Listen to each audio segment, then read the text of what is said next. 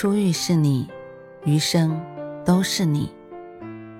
嘿，朋友你好，我是兔子，欢迎来到情感故事馆。在这寂静的夜里，愿兔子的声音能够陪伴你，温暖你。兔子与你在一起。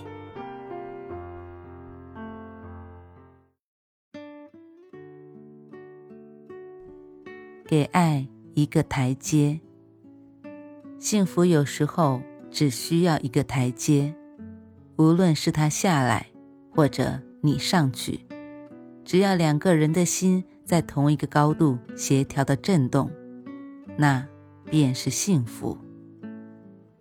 那年他刚刚二十五岁，鲜活水嫩的青春，衬着人如绽放在水中的白莲花。唯一的不足是个子太矮，穿上高跟鞋也不过一米五多一点儿，却心高气傲的非要加个条件好的。是相亲认识的男方，一米八的个儿，魁梧挺拔，剑眉朗目。他第一眼便喜欢上了，隔着一张桌子坐着，却低着头不敢看他，两只手。反复抚弄衣角，心像踹了兔子，左冲右撞，心跳如鼓。两个人就这样爱上了，日子如同蜜里调油，巴不得二十四小时都腻在一起。两个人拉着手去逛街，楼下大爷眼花，有一次见他就问：“送孩子上学啊？”他镇定自若地应着。却拉着他一路小跑，跑出好远，才憋不住笑出声来。他没有大房子，他也心甘情愿地嫁给他。拍婚纱照的时候，两个人站在一路，他还不到他的肩膀，他有些难为情。他笑，没说他矮，却自嘲是不是自己太高了。摄影师把他们带到有台阶的背景前，让男方往下站一个台阶。他下了一个台阶，女方从前面环住他的腰，头靠在他肩上，附在他耳边悄声说道：“你看，你下个台阶，我们的心就在同一个高度上了。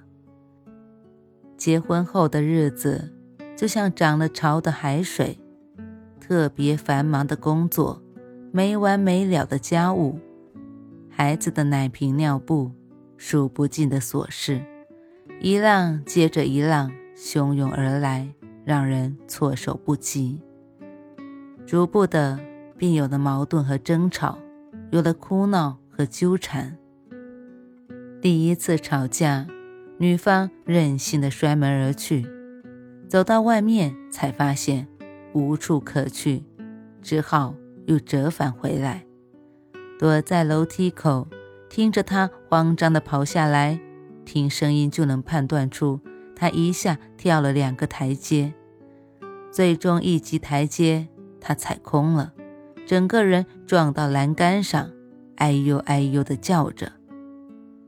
他看着他狼狈的样子，终于没忍住，捂着嘴。笑着从楼梯口跑了出来。他伸手去拉他，却被他用力一拽，跌进他的怀里。他捏捏他的鼻子说：“以后再吵架，记得不要走远，就躲楼梯口，等我来找你。”他被他牵着手回家，心想：“真好，连吵架都这么有滋有味的。”第二次吵架是在街上，为买一件什么东西，一个坚持要买，一个坚持不要买，争着争着他就恼了，甩手而去。走了几步后，躲进一家超市，从橱窗里观察他的动静，以为他会追过来，却没有。他在原地待了几分钟，就若无其事地走了。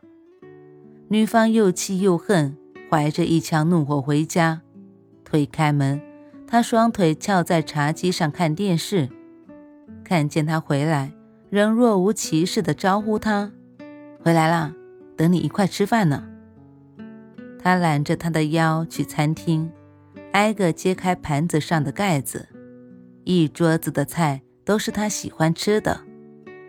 他一边把红烧鸡翅吃得满嘴流油，一边愤怒地质问他：“为什么不追我，就自己回来了？”他说：“你没有带家里的钥匙，我怕万一你先回来进不了门，又怕你回来饿，就先做了饭。我这可都下了两个台阶了，不知道能否跟大小姐站齐了。”他扑哧就笑了。所有的不快全部烟消云散。这样的吵闹不断发生，终于有了最凶的一次。男方打牌一夜未归，孩子又碰上发高烧，给他打电话关机，他一个人带孩子去医院。第二天早上，他一进门，女方窝了一肚子的火，噼里啪啦就爆发了。这一次。是男的离开了，他说：“吵来吵去，他累了，收拾了东西，自己搬到单位宿舍去住，留下他一个人，面对着严寒而狼藉的家，心凉如水。想到以前每次吵架都是他百般劝慰，自动下台阶跟他求和，现在。”他终于厌倦了，爱情走到了终点，他再也不肯努力去找台阶了。那天晚上，女方辗转难眠，无聊中打开相册，第一页就是他们的结婚照，他的头亲密地靠在他肩上，两张笑脸像花一样绽放着。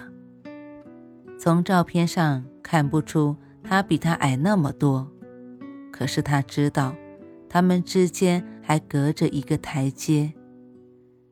他拿着那张照片，突然之间想到，每次吵架都是他自动下台阶，而他却从未自动上一个台阶过。为什么呢？难道有他的包容就可以放纵自己的任性吗？婚姻是两个人的，总是他一个人在下台阶，距离当然会越来越远，心也会越来越远。其实，他上一个台阶也可以和他一样高的。他终于拨通他的电话，只响了一声，他便接了。原来他一向都会在等他去上这个台阶。幸福有时候只需要一个台阶，无论是他下来，或者你上去，只要两个人的心在同一个高度协调的震动，那便是幸福。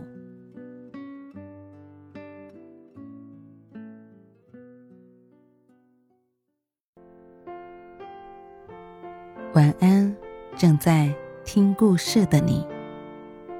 如果你喜欢兔子的声音，或者喜欢这个情感故事，别忘了多点赞、多评论、多打赏哦。兔子感谢你的支持和鼓励，祝你晚安，好梦。